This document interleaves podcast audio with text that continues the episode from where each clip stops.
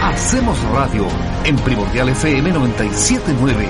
Cada día junto a la mejor música te acompañaremos de lunes a viernes de 16 a 19 horas. Adelante. Ya estamos al aire. Buenas tardes.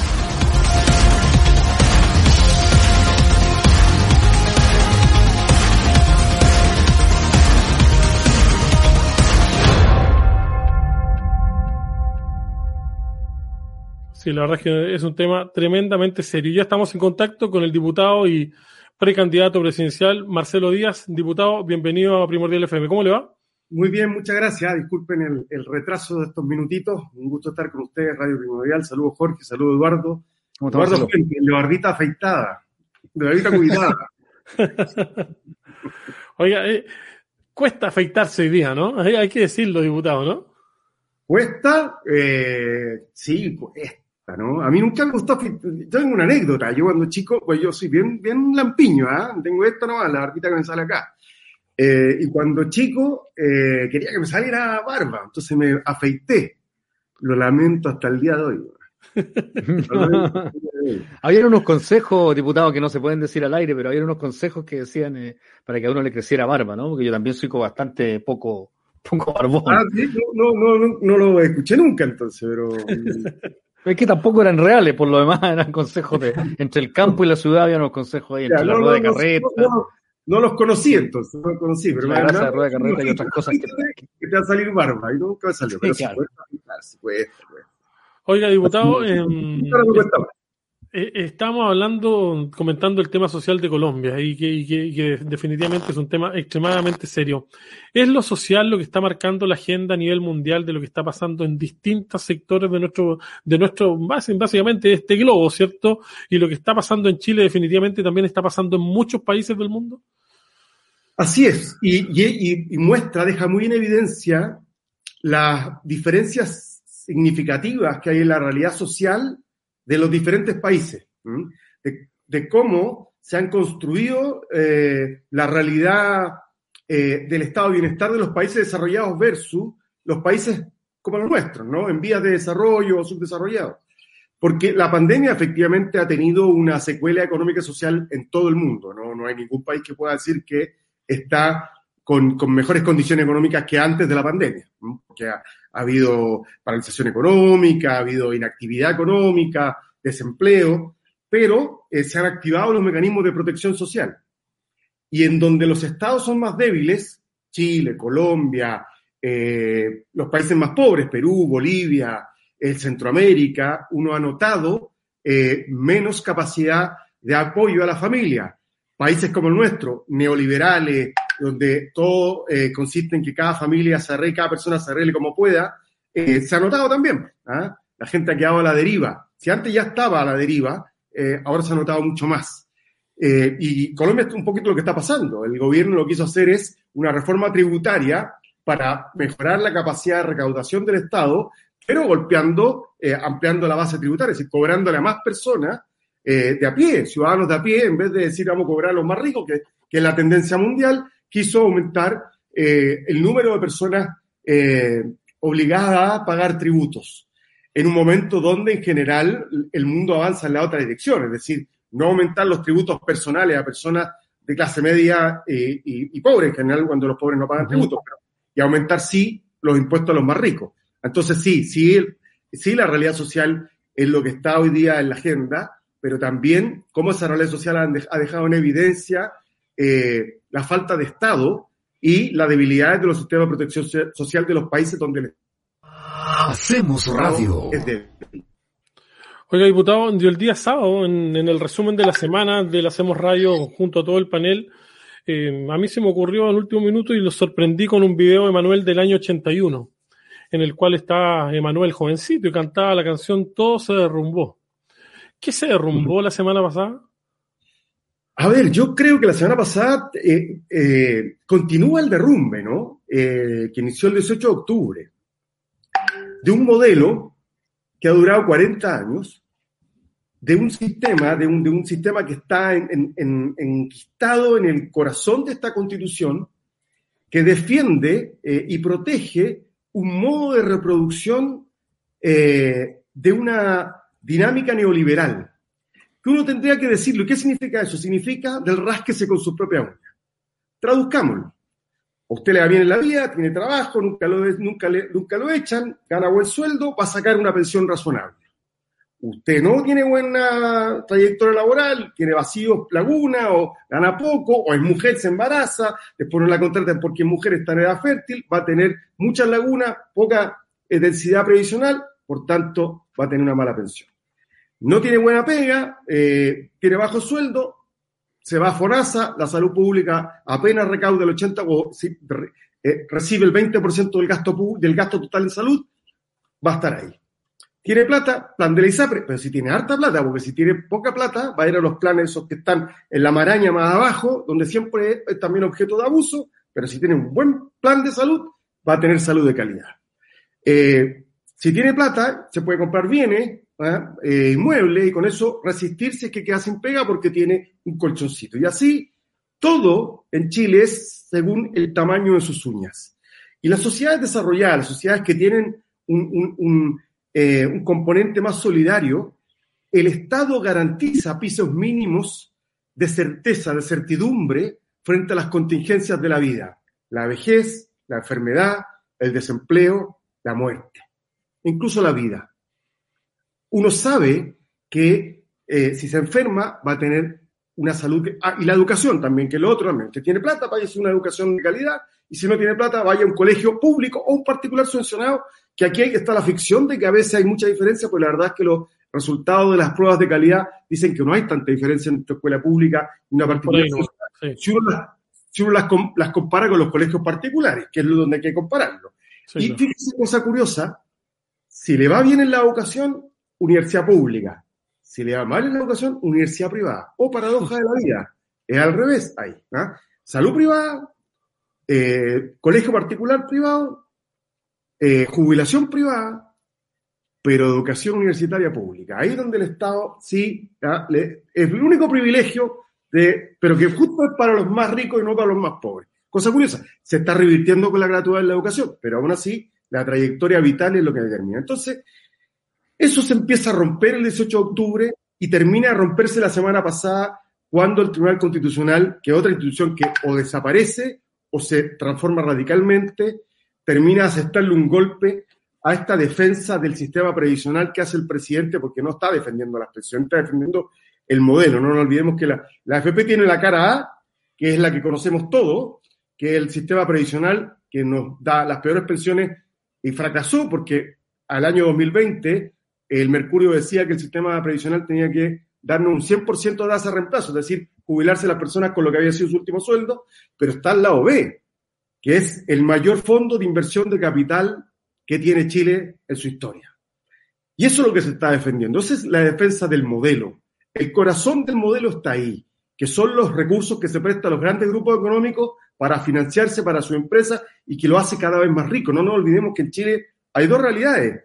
Hay un grupo de, eh, de la élite de este país que tiene eh, una capacidad económica infinita y un nivel de vida muy propio de los países más desarrollados. Y luego está el 90% de la población, el 90%, el 90%, que tiene condiciones de país de clase media y media pobre. Eso es lo que empieza a derrumbarse. Pero me atrevería a decir, si me permiten, que no todo, o sea, no, el neoliberalismo explica buena parte de nuestras desigualdades eh, actuales, pero no, no explica todo. Que lo, que lo que explica, lo que hizo crisis en octubre y lo que se está derrumbando, tiene sus orígenes más atrás, en la fundación del Estado, de la República de Chile. Porque Chile desde antes de la instauración del neoliberalismo y dictadura era un país oligárquico, clasista, machista y racista. Y esa eh, eh, que había construido un modo, eh, un sistema que reproduce eso.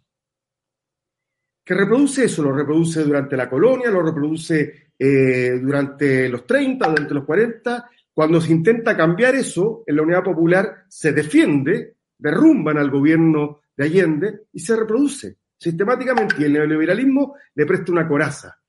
Pero eso explica, por ejemplo, la tremenda marginación de la mujer. Chile es uno de los países con mayor, menor inserción laboral de la mujer y con tremenda discriminación laboral de la mujer. Eso es lo que justifica este discurso de la chilenidad que arrasó con los pueblos originarios, en su cultura, en sus derechos, en sus territorios. Es lo que explica también eh, que la cuna sea tan determinante en la trayectoria vital de una persona, o sea, que sí importe dónde naciste, que dos personas con el mismo título, con la misma capacidad profesional, importe dónde estudiaste y con qué y de dónde y de qué familia vienes.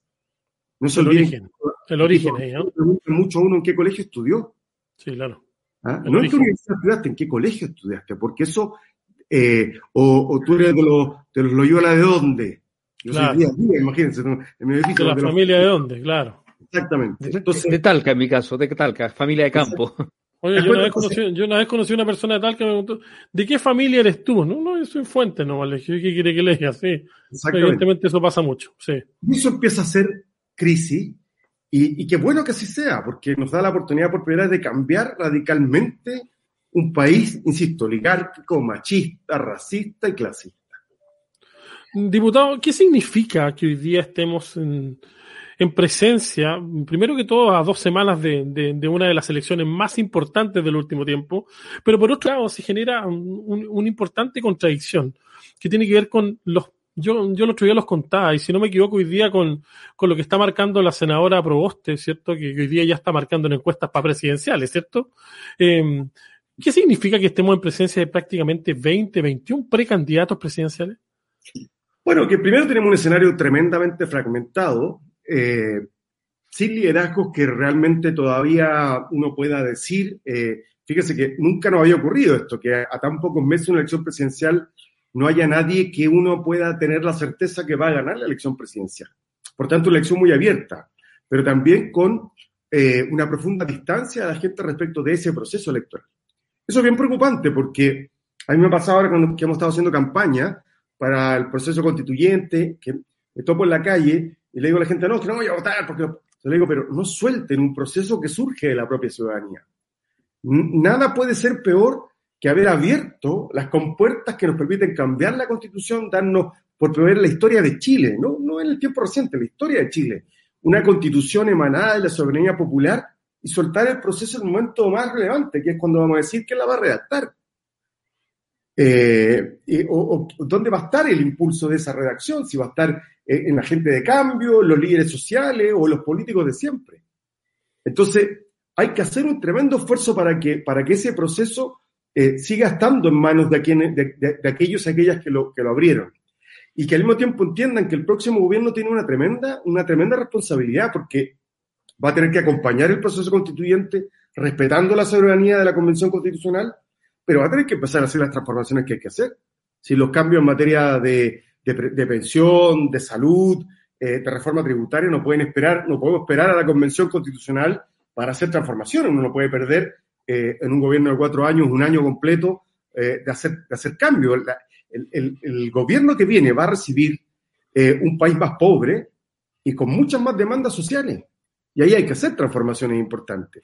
Pero van a ser capaces de ponerse de acuerdo la izquierda, la centro izquierda de nuestro país para, para enfrentar de manera en bloque eh, lo que se viene, porque, porque por ejemplo vemos a una, a una diputada, ¿cierto? yo le digo el factor sí de Giles. De hecho, el sábado yo, no sé si irresponsablemente o, irrespetuosamente coloqué la chica del humo también de Manuel el día sábado. Andábamos, bueno, para escuchar a Manuel el día sábado, porque definitivamente en lo particular, en diputado, yo considero que la diputada Giles está jugando con, con, la necesidad de la gente y el populismo yo creo que, que a rato se, se, transforma en impresentable. ¿Cuál es su opinión al respecto? Mira, yo, yo creo que uno tiene que ser tremendamente responsable respecto de las cosas que plantea y promete, porque si algo ha fracturado profundamente la confianza de la gente es la incapacidad de la política de cumplir las cosas que plantea. Y yo acabo de decir que el próximo gobierno va a tener eh, una realidad económica más eh, compleja, o sea, va a tener menos capacidad de hacer cosas, y al mismo tiempo más demanda. Y por tanto, el, esfuerzo de conversación con la gente va a ser tremendamente importante. Y, yo creo, y, eso es tremendamente eh, esencial, que si uno se para en el cajón de manzana y ofrece miles de cosas, claro, capaz que cautive, porque hay tanta rabia, tanta bronca, que uno puede cautivar. ¿ah? Y se le dispara a todos y a todos como si uno no viniera de la, de la elite. Yo, yo, por ejemplo, me siento completamente ajeno a la elite. Completamente ajeno a la elite. Mi soy primera generación universitario, soy días día, mi papá es día, mi mamá es día, ninguno de los dos es estudiante universitario, no tengo familiar en el Estado, nunca antes nadie de mi familia había estado en la política, estudié en un liceo público. No hay por dónde, no hay por dónde, no tengo pedigrí, no hay por dónde. A diferencia de la diputada Giles, que viene de la familia Cafarena, o sea, tiene todo. Entonces, yo no pero no voy a entrar en ese juego. Creo que lo importante es que seamos capaces de construir una propuesta, pero eso sí es esencial. Que lo que prometamos en la campaña, que, nuestro programa, sea para cumplirlo. Porque yo viví la experiencia de la nueva mayoría desde el gobierno, como ministro de la presidenta Bachelet, y la coalición no acompañó al gobierno para cumplir con el programa. Y eso para mí es tremendamente grave que alguno no se leyó el programa, que este nunca lo vio, que lo firmó sin leerlo, que pensó que no era de verdad. Eso no puede ocurrir nunca más. Entonces, yo he dicho que al menos yo como precandidato presidencial estoy disponible para participar en una primaria, pero una primaria que tenga muy claro cuáles son sus compromisos, sus compromisos programáticos, que entienda que esos compromisos programáticos son para cumplirlos. Segundo, que no pueden ser compromisos de mínimos, porque la gente no está esperando eh, que hagamos lo mínimo, está esperando que hagamos todo lo posible por iniciar un ciclo de cambios profundos, porque se hartó de recibir las migajas del desarrollo de Chile, porque Chile efectivamente se ha desarrollado, ha crecido económicamente, pero ese crecimiento se ha distribuido de manera brutalmente inequitativa, como lo grafican, por ejemplo, los datos del año pasado, 17 mil millones de dólares de ganancias en ocho familias, 2,3 millones de chilenos pasaron de clase media vulnerabilidad. ¿Cómo le explicamos a Chile que hay ocho personas más ricas, ocho grupos de familia inmensamente más ricas y 2,3 millones, entre ellos el presidente de la República, y 2,3 millones de chilenos que pasaron de clase media a ser más pobres? Es así de simple, eso es inexplicable y entonces la gente no quiere, eh, no quiere un gobierno de continuidad que duda cabe bajo ninguna circunstancia, ni tampoco un gobierno de mínimos, quiere un gobierno que inicie las transformaciones. Ah, insisto, no va a ser un solo gobierno, que duda cabe, creo yo, pero de, transformación. Diputado, a, propósito de transformaciones y de la figura que usted la mencionó de la expresidenta Michelle Bachelet, en los últimos días ha reflotado como una tendencia a analizar y a poner en el contexto actual muchas de las reformas que fueron torpedeadas, incluso capaz que autotorpedeadas, ¿no? En el tema familiar, del caso el caso Cabal y todo eso, que también afectaron a la presidenta. Pero ¿usted piensa que eh, de alguna manera se ha reflotado la figura y, la acción de todas las medidas que eh, intentó implementar el gobierno de la, de la expresidenta Bachelet? O sea, claro, a mí me tocó encabezar el proceso constituyente y no tuvimos ninguna voluntad de la derecha, en mano, nos ataron de mano, no querían que ni siquiera habláramos de nueva constitución, fue muy difícil llevar a cabo. Hacemos radio. Porque ellos querían defender el modelo. Dicen, no, a los chilenos no les interesa esto, no les importa esto, esto solo asunto de los políticos. Porque estaban asilados en la defensa de su modelo que está en la, columna vertebral de la actual constitución con el Tribunal Constitucional. Y se les derrumbó, se les derrumbó porque una revuelta popular. La reforma tributaria la resistieron hasta el final. La reforma previsional también. La reforma laboral también. Todo esto con el Tribunal Constitucional, la reforma vocacional también. Con ayuda también. Exactamente, con ayuda también de algunos de la, de la nueva mayoría. No hay que olvidarse. Entonces, claro, resistieron. Algunos me lo han dicho ¿ah? en el Congreso, algunos que, que están hoy día en el gobierno, que se arrepienten de haber sido tan obtusos y de no haberse dado cuenta que la presidenta intuía y veía la corriente de fondo de malestar, que se lo dijimos. Yo hice muchas entrevistas que donde decía, mire, sin cohesión social, y eso significa sin cerrar esta brecha, esta brecha que molesta entre la riqueza y la opulencia de un sector de la sociedad y una inmensa mayoría que hace eh, milagros para llegar a fin de mes, no hay paz social. Hasta que reventó, pues. Hasta que reventó porque más tenemos hoy día un gobierno indolente que le decía, levántese más temprano, comple flores, eh, que se reía en la cara. Fíjese lo que dijo el otro día el presidente de la Cámara de Construcción, no es que hay que, hay que pagar mejores sueldos. Eh, o el presidente de los Aristía este que eh, no sé. De la agricultura, de la Sociedad Nacional de Agricultura. Mm. Exactamente, se dan cuenta que eh, hasta que estalló, hasta que estalló. Diputado, eh, en, dos semanas más estamos a puerta de la, de la elección más importante del último tiempo y, se lo pregunto cortito que tenemos que irnos a la pausa. Em, ¿Qué vamos a vivir el 15 y 16 de mayo? La elección, como tú dices, la elección más importante de la historia de Chile porque vamos a elegir eh, a 155 convencionales constituyentes de forma paritaria y a un número de convencionales representantes de los pueblos originarios que se van a sentar en una mesa simbólica a escribir el acta constitutiva, o sea, la nueva constitución que va a fundar el nuevo Chile. Nunca antes en la historia de Chile aquello había ocurrido. Y ese eh, nuevo texto constitucional, sin trampa, sin truco, va a ser el marco donde se tiene que construir eh, un país más justo. Y creo que no había habido nunca antes una elección tan relevante para nuestro presente y nuestro futuro, porque no solamente para el futuro, nuestro presente y nuestro futuro. Eso es lo que está en juego el próximo 15 y 16 de mayo. Diputado, producto del mal desempeño del presidente Peñera y su gobierno, ¿cree usted que el poder hoy día está definitivamente en la centro izquierda de nuestro país? Esperemos, estamos tan fragmentados que es difícil. Yo aspiro a que seamos capaces de ponernos de acuerdo en la primaria. Yo he dicho que estoy disponible para ese escenario. Me, me, parece que tenemos que estar dispuestos a competir en una primaria eh, para unar fuerza, eh, porque, porque no puede ser que por nuestros errores permitamos que la derecha gobierne nuevamente.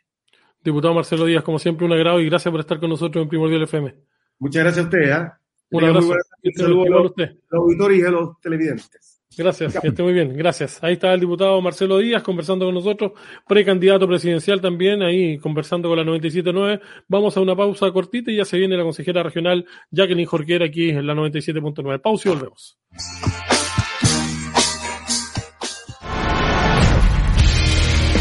Nuestro equipo de Hacemos Radio se despide hasta una nueva jornada en Primordial FM. Tú eres nuestro mejor panelista. Tú eres nuestro mejor panelista.